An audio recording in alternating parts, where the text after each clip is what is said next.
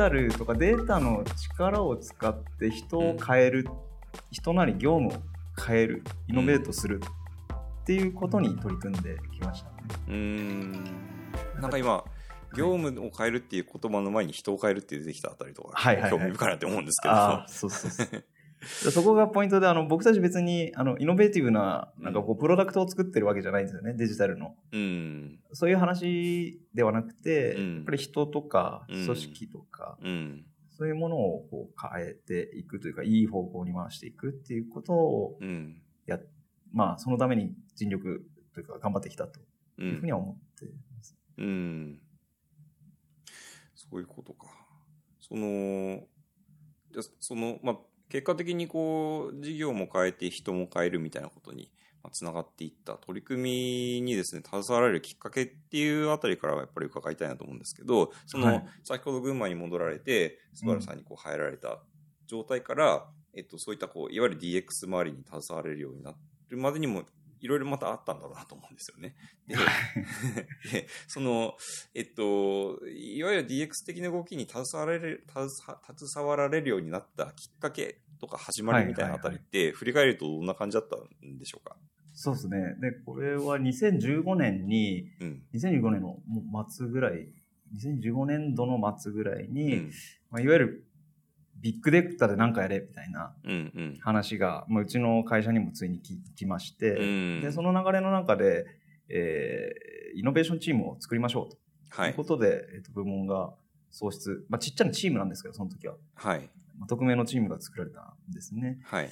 で、その時に結局、データで何かやれって言って、いや、何するんですかって、いや、それは考えてくださいみたいな、うん。あの、よくある話の中で、まあいろいろ暗中模索する、していっうん。た時に、まあ、とにかく先端な技術とか、はい。えー情報収集とか、はい。それこそ、まあ、プログラミングも、例えば、機械学習だの AI だのみたいなところを、えーひたすらスキルアップをしていくみたいなはい。ことを1年ぐらい、まあ、やっていって、うん。で、その後、じゃあまあ、その知見は一応溜まったから、それをビジネスにどうつけていくのか、はいまあどこに活かしていくのかっていうのを、まあ、探すために、その、群馬、大宮と移動してたんですけど、その、ついに本社の恵比寿うん。の、まあ、うちでいうスバルのヘッドクォーターに、うん。えー移動になりまして、はい。で、そこから社内の、まあ、いろんなところにお話を作っていく中で、国内営業部門とつながりを得て、うんまあ、。その時当時やっぱり課題が一番、まあ、課題というか活かせそうだなというところがあったのがマーケティング関連で、あまあ、特にいわゆるデジタルマーケティングのとはいころですよね。はい。はいで。そこがシステム作るとか、はいえーツールを入れるとかっていう話になってたので、まあ、そこにアサインされたうん。中でうん。した。だから結構その、なんていうんですかね、データを使ってなんかし、なんかしようっていう動きが始まってから、はい。あの、まあ手探りの期間が結構あったっていうような感じなんですうかね。いろいろ試行錯誤されたというか。はい。で、3人のその匿名のチームが作られて、はい。でその中で何しようか何しようかって、こう、まあいろいろ考える期間がやっぱり多かったですね。ええなるで、直接的なコネクションもなかったわけな、な、ななくてですね。でそ。れももう、社社内の。はい、社内で。うんその一部のと、なんか、役員が、うんまあ、急に言い出したみたいなう ん感じだったので、うんでそれを何にっていうところが一切なかったので、うん。まあ、そのニーズを、まあ、探すとか、そういうところが、どう作っていけばいいものかという感じでしたね。既存ビジネスが既存ビジネスとしてもうがっちり回ってる中で。いや、そうですよね。いや、そこは、いや、僕も経験あるんですけど、やっぱりその、えー上の、こう、トップダウンで始まった動きとはいえ、その既存ビジネスを日々回している方々を、新しい動きに巻き込んでいくって、まあ、一筋縄じゃ全然いかない話じゃないですか。うんでその、まあ、DX とかデータ活用って、こう、社内の部署にこう、横串的に刺さっていくようなはい取り。組みでもあると思うんで、その、なんていうんでしょう、社内に人を巻き込んでいく上で、大変だったこととか、小笠なりに工夫されたこととか、改めて振り返ってみるとこの辺ポイントだったなとか、そのあたりって少し伺ってもいいですか、はい。そうですね。なんかこう、ネットワークじゃないですけど、うん。まあ、つながるためのこうポイントとして僕はなんか2つ思っているところがあって、はい。まあ、1つはすごいスタンスだと思うんですよ。スタンスえっ。とはいどういうスタンスで、うんえー接していくか。うん。で、スタンスの僕のイメージするスタンスの取り方っていうのは、うん支援する立場であるっていうところなんですね。イノイノベーションだろうと DX 部門だろうという。他の部署の業務を支援するっていう、そう、そうです。スタンスってことですね。うんうんイノベーションとかトランスフォーメーションする対象が何なのかっていうと、うん。別にイノベーション部門がイノベーションしても何の意味もなくて、うん。既存部門をイノベーションしていただくという、うん。うんまあ、そういうことなので、うん。まあ、どう彼らの役に立ってあげるか。まあその彼らっていうのもまたそのお客様の、まあ、最終的にはお客様のためにうん。一生懸命働いている彼らをどうこう応援してあげられるかうん。っていうスタンスで、まあ、役に立つことをひたすらこうコツコツやっていくっていううん。まあ普通の人間関係の構築の仕方と一緒だと思いますけど、うん。あのまあ、ボトムアップでやっていたというところが、まあ、それで信頼を作って少しずつ少しずつやっていくっていう感じは多かったです。いや、でもそれ、重要ですよね。あの、そういう、その新しい取り組みをやろうってしたときに、あの、まあ、よくあるのが、こう、まあ、競合とまではいかないかもしれないですけど、その社社内で動きがこうバッティングするとか、うんあとはその、えっと、そういう動きにリソースを取られちゃうのが嫌だとか、あそういう力学ってこう、割と生まれがちだと思うんですよ。ああ、そうそうそうそう。でそれが、その今やってることじゃないことをやるっていうふうに見られたりすると、なんかそういうふうにやっぱりなっちゃうじゃないですか。はいだ。から、なんか今やってることの否定でもないし、リプレイスでもなくて、その支援するんだっていう立場、うん立場っていうかそのスタンスを自分で意識すると同時にちゃんとそういうのを出していくっていうのってすごい大事なんだろうなっていうのはお話伺ってて改めて思います。なんか大抵のスタックがここのような、うん。いろんな皆さんのお話聞いてると、うんそう思うとこもあったりしますね。ありますよね。ただ時間はかかっちゃいますけどね、トップダウンよりはもちろん。うん。でも結局現場が、あ、ごめんなさい。現場が納得してうん。動いてもらわない限りうはん。変わらないので、いや、そうですよね。だからなんかこう、おそらくこう理屈で描く最短距離と、はい。実際に走ってみて人を巻き込みながらの最短距離って多分結構乖離がある気がしていて、うんだから理屈、理屈でいうところの最短距離にと比較すると、遠回りしてるように見えちゃうかもしれないんですけど、はい。あのじっくり人を巻き込んで理解を経て、えっ、と、こう、一枚岩になっていった組織ってやっぱり強いし、うんなんかそういう組織になれる、なったからこそ歩める最善の道っていうのがやっぱりあるような気がするんですよ。だからなんかそこは一足飛びに急ぎすぎない方がいいのかなっていうのはやっぱり思いますよね。はい。うん。なるほど。さっきあの二つあるっておっしゃられてたはいうちの一つがそれだと思うんですそうですねけど、はい、でもう一二つつ目ぜひ。はいはい。二つ目は、ま、これはま結果的なところもあるんですけど、データがつながると人がつながるっていうところもすごいあると思うんです。おー、なるほど。はい。それは、はいその心は？やっぱデータをはいこうもらう、もらうというかデータがやっぱり各部署に散らばっていて個人個人で持っているんですよね。うん。で、各個人個人で持っているんだけど、それをどう、えービジネスにこう昇華させていくかっていうものが分かってない状態で眠ってるもの、まあ、例えばレポートをもらいました、うん。えーそれで終わり、えーあるいはじゃあこの結果っていうのがこっちのデータの何につながっまあ、そのデータっていうか売り上げの、じゃあ何につながってるんですかみたいな。一切わからないみたいうん。う。なん状態で眠っているデータっていうのがいっぱいあるんですうん。よね。うん。社内に。で、じゃあそれをちょっと一回集めさせていただいて、うん。で、それを可視化してあげて、で、もらったらうん。必ず返すみたいうん。な。その部署の人に。うん。で、その繋がったデータを両方の部署の人に見せるみたいなことをしていくと、うん。部署が繋が、またげるみたいなあこあ。とがありまして、で、データをところから、倍、はい倍。解にしてみたいな。あ、そうです、そうです。ですね倍解にしてですね。うん。だからデータを集めてしまえば、自然と部署も集まっちゃうみたいなうん。働き方をするっていう形もあると。思いますね。でもその、今おっしゃってたその、集めるだけじゃなくて、ちゃんと何かしら返してあげるっていうことがお大事ですよね。きっと多分、はい。ももらってそのままだと、なんか勝手にデータ持ってなんサンキューっつみって。たいそれ多分、なんかデータ活用の一つの本質かなと思っていて、なんかこう、はいデータを提供してくれる人と活用する人の間にちゃんとなんかこう、ギブアンドテイクが成り立つってうんなんかすごく、まあ社内、社内でもそうですし、社外でももちろんそうだと思いますし、なんか一つ大事なポイントなのかなっていうのは、今の話を伺って改めて思うところがありますね。はい。うん。なるほど。まあ、そういったことを、まあ、ポイントとして、えーっと、まあ、人を巻き込んでいきつつ、その、えーっと、使えるデータの範囲も拡大していきつつ、うん。で、えーっと、まあ、その、いわゆるデジタルマーケティングの取り組みを、まあ、拡大されていったみたいな感じなんですかね。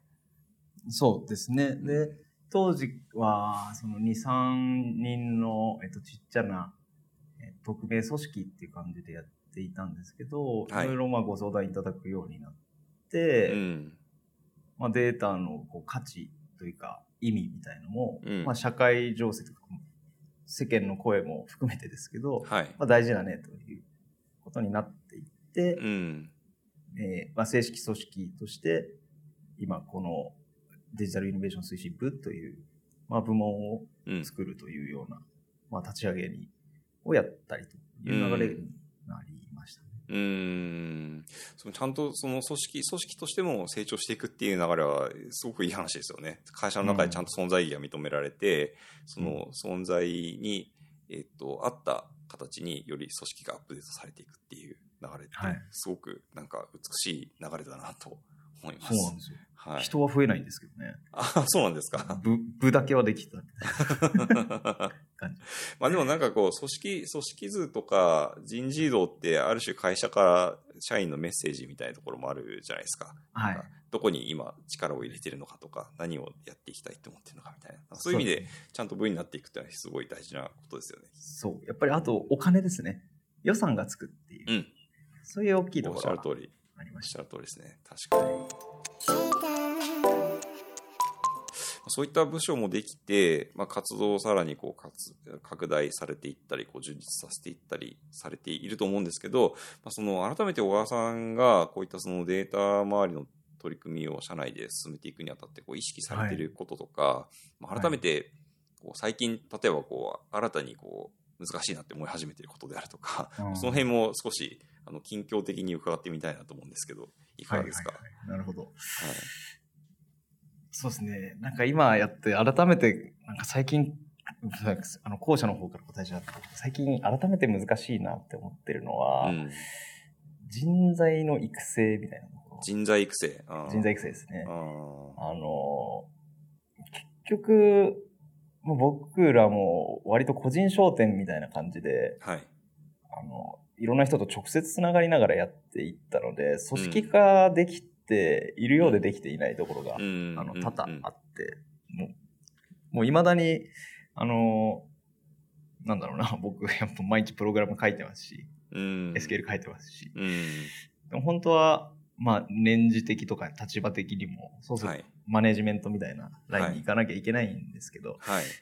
やっぱいけないうん。うんところだったんですね。なんでなんだろうって考えると、そういう、こう、素養を持った人間を育成できてないんですよね、僕が。うん。で、育成するために何したらいいかっていうか、まあ、必要なスキルっていうのはこれだろうなっていうのは大体見えるんですけど、はい。それをどう伝えていけばいいかうん。っていうのが、まあ、わからない。わからない。難しい。それって、その、えっ、と、伝えるべき相手がそもそもいないっていうことなのか、はい。相手はいるけど、そはいの十分伝えられてないっていうことなのかで言うとどっちなんですか？そうですね。今、えっと、二人ぐらい、あの、はい若い子が、こう、下につけていただいてるんですけど、はい。えっと、まあ、新卒だったり採用何年目みたいな子なんですね。ええええで、そもそも、あの、一般職として入ってきている方なので、はい。まあ、エンジニアとかではないんですね。あで、さらに言うと別にマーケティングの部門でもないんです。あ。あ、なるほど。でも僕がやっていることというのは、えっと、エンジニアリングであって、うんデジタルを適用したマーケティングみたいなところなので、うん。そこをこう、ゼロから教えるっていうのは、なかなか難しい。それは結構厳しいですね。バックグラウンドが そもそも整,、はい、まあ、整ってないって言い方あれですけど、結構教えることが広範囲にわたる状況っていうことですもんね。はい。うん。だからプロジェクトマネジメントとか、その、プログラミングとかも僕って多分 SE10 年ぐらいやってるんで、えー、まあそういう中で得たものとかっていうのを、はい。まあわずかな間に教えられるかっていうと、うん、結構厳しいんですよね。うん、うん、うん、うん。でもそれをやっぱ伝えていかないと、僕がいつまでも離れられないから、じゃあ一緒に、こう、とりあえず見てろよ、みたいな感じで、まあ見ててもらおうとしても、なかなかキャッチアップ辛そうだなっていう気はします。なるほど。確かにそうかもしれないですね。そこも、あの、ある程度バックグラウンドは共通で、はい、その差分を埋めていくみたいな話であれば、こう一緒に業務している中でキャッチアップしていくとかってあると思うんですけど、そこまで結構ギャップがあると、確かに厳しいところはあるんでしょうね。そうそうで、なんか外部でじゃあ教育プログラムがありますかっていうと、ええ。はい、DX の教育プログラムってまあ多分作れないと思うんですよね。あの、全員違う、全、全、なんだ、10人十色じゃないけど、あ10人100色じゃないですけど、うんうん、会社によって違うと。はい、状況が違うので。うん、でそうすると、まあそこにこそ内政の意味はあると思うんですけど、うん、それを、まあどう伝える、探す力まあ、解決する力を自分で探して、えー、やっていくことをどう身につければいいかみたいな。ところが結構今課題で。ああ、最後のその話、お話面白いなって思ったんですけど、その内政すべきか、はい、外のリソース使うべきかみたいな話って、はいはいはい、DX に限らずよくあるじゃないですか。はい、で、あの、話の文脈によっては、日本企業特に大企業ってこう自前主義が強くはびこっていて、はい、それがその、例えばオープンイノベーションがなかなか起こらない原因なんだとかって言われるような場面もやっぱりあったりして、一方で、やっぱりその内省して抱えておくべきリソースやスキル、ノウハウって僕は絶対あると思っていて、はいはい、で、何らかのおそらく線引きがあるわけじゃないですか。はい、で、DX っていうことに関して言うと、うん、やっぱりある程度はこう、そその辺の小川さんの感覚をぜひちょっと伺ってみたいなと思ってですね、今の話を聞いて。はい、はい。そうですね、えっと、まあもちろんなんですけど、こう、コアコンピタンスを外に出すわけにはいかないじゃないですか。うん、はい。で、システム屋の考えとか、まあ、システム屋としての僕の感覚でいくと、うん、内政に、内政してないんですよね。外注ばっかになってると思うんですよ。ああ、事業会社は。はい。システム関係は。うん、基本的には大手 SI、えー、ベンダーにやらせる。はい。スタンスでしかシステム開発って事業会社ってやってないですよね。はい。はい。ところが多いと思います。はい。で、その投げ方が、僕は良くないと思っていて、うん、その自分たちの、じゃあ、今後、デジタルだったりし、そのシステムって言っちゃいますけど、その部分を、はい、えー、コンピタンスにしていくんならですけど、はい、していくんだとすれば、そこは内政でやんなきゃいけないじゃないですか。うん。うん、コアなんだから。うん。でも、なんか、それがずっと外注してきた流れを受けていて、うん、あの外に出して、うん、外になんかこう DX お願いみたいな。うんうんうん、ことさえともすると言い出してしまうような。感じかなね。うん、で、だからこそ、中でやらなきゃいけないこと、まあ、そのコアコンピタンスを何にするかっていうと、うん。うん、それはどこまでやんなきゃいけないかっていうのをちゃんと決めたいなと。基本的にはもう自分でやれる範囲でやってみて、やれなかったところを出すっていう、うん、そのスタンスが僕の考え方ですけどね。うんなるほど。いや、でも、なんか、そうすると、あれですね。いや、特にその、デジタルとかデータ周りに関して、やっぱりこう、今の、特にこう、日本企業の、まあ、規模が大きい企業だと、そういったその、えー、人材育成に携わるような方とか、それに対してこう意思決定をする方の、まあ、データとかテクノロジーに対する理解って、まあ、必ずしも十分じゃなかったりするじゃないですか。はいその自社業務に関してはいろいろこう仕組みが出来上がってたりとかするところもあると思うんですけど、だからもしかするとそういう、なんか、小川さんみたいな方が、こう、人材教育っていうことにもっとこう、なんか、ど真ん中に入っていっても面白いことになるのかなっていうのは、うん。人人事部に移動しちゃうとか、まあ、兼務しちゃやうとか。だよ。でもそういう観点って、そうそういう小川さん的な、えっとはい経験を持った方が人材育成に携わる、じ業務として携われるって結構大事じゃないですか。そう考えると。そうですね。うんなだ人人事とかって例えばですけど、やっぱ未来を作る仕事じゃないですか。うんうん。まださに。から投資ですよね。うんで、そのデジタルにトランスフォーメーションしていくっていうことは、多分 DX がやっぱ意識の改革だと思っていて、うん。で、意識の改革だとするならば、やっぱ当事者意識っていうのが大切だと思うんですよね。確かに。で、やっぱり当事者意識を持つってことは自分たちでやんなきゃいけなくて、うん自分たちでやって、で、どっから外と一緒にやろうかみたうん。う。いなん話をまず自分ベースで考えないと、まあそこはなかなか身につかないんじゃないかなうん。という気もしますね。うん。うん。いや、やっぱりなんかその辺がこう、あの、パラレル、さっきのあの、副業兼業のパラレルワークの話じゃないですけど、なんか、うん僕も前職、そう、あの、割とこう、あの、歴史のある日本企業にいたって感じてたことは、そういう同じ会社の中でもなんかパラレルワールドになってて、うんそういうデータ周りとかテクノロジー周りにこうちゃんと理解して取り組めてる人と、それが必要だって思ってるけど、なんか詳しい人がやればいいって思ってる人たちと、はいえっと、別にどっちがいい悪いじゃないんですけど、はい。ちょっと住む世界が分断されてて、うんなんか、一緒の会社の、一緒の事業に携わってる社員なのに、なんかパラレルワールドで生活してるみたいな感覚が、ちょこれ、まあ過渡期だからしょうがないのかもしれないですけど、ちょっとこれなんとかしていかないと多分、ね、その、実際に DX 進めるだけじゃなくて人材育成みたいなことを含めてもうまく回っていかないんだろうなっていう感じがすごく受けてたところがあるんで、みんながこう当事者意識を持っていくっていう、めちゃくちゃ大事なんでしょうね。なんか、それでビジネス立ち上げられそうですね。なんか、社内で何。何そうそう何そういうそういうことを欲してる企業体って多分めちゃくちゃあるじゃないですか。いやなんか DX コンサルとか最近結構、まあ、ふ増えてきてるじゃないですけどちょこちょこ聞くようになってきたじゃないですか、ん。あのイノベーション組織を作るとか。組織論だったり、ん。DX コンサルティングみたいな、そこが言ってることってまあ割とそういうところおっしゃってることも、まあ、多いんですけどやっぱりコンサルになっちゃうとどうしてもこう机上の空論うん。だったりすることも多いと思うので、なんかそれを実際のソリューションも持ってしてうん。解決しながらやるコンサルティングみたいな。はい。ビジネスをやると売れるかもしれないですね。いやそうそうそう。なんかコンサルっていうかはなんか何年間かはい。実際コミットして、はい。はいはいでここまでにしたらお返しするのでその時の成功報酬いくらです？ああなるほど。やりますか？やりますか。若原紹介。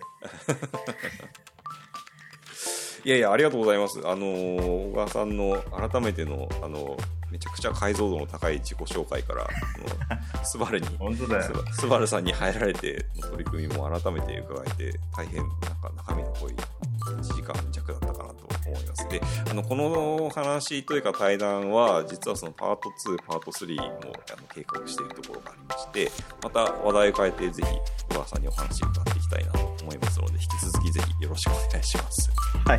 ありがとうございました。